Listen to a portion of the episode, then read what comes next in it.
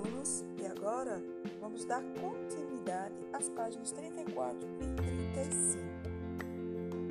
O engenho. A maior parte das terras do engenho era reservada ao canavial, ou seja, a plantação, certo? As plantações. Uma parte das matas era mantida para fornecer lenha às fornalhas. Além do canavial e das matas, diversos tipos de construções faziam parte do engenho. Podem observar, a vida no engenho girava em torno do seu proprietário, o senhor engenho.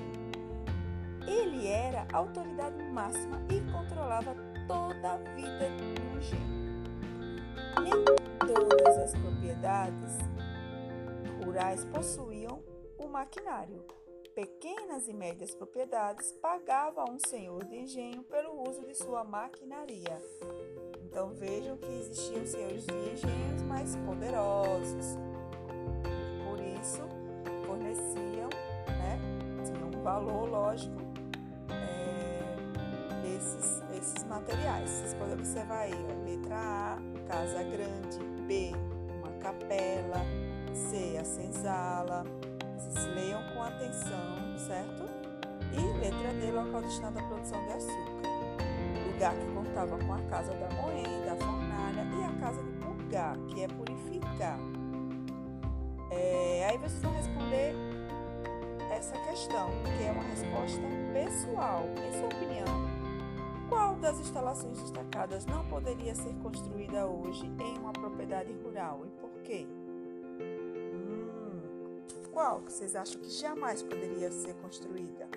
Tem a ver com a escravidão, né? Que nós não temos mais, felizmente, temos mais de 130 anos sem escravidão. Bom, com isso eu já dei a dica, né? Já falei demais. Aí vocês vão fazer a leitura da página 35, é um pequeno texto sobre os instrumentos de trabalho do engenho e responder as duas questões.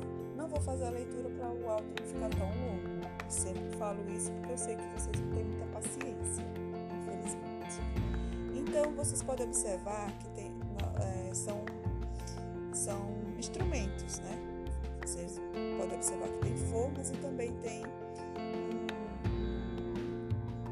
parecem os caldeirões, né? E, que, chama, que chama de caldeiras, que são feitas de cobre certo? Observe leia com atenção. Esses objetos são feitos de quais materiais? As formas, como você sabe, são feitas de barro.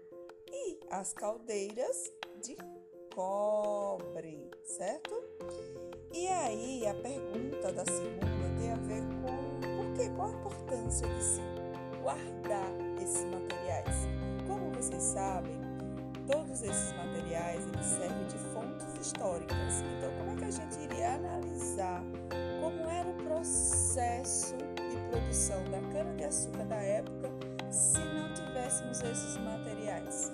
Percebe a importância? Então, é importante como fonte de pesquisa, que a gente chama de fonte histórica, tá bom?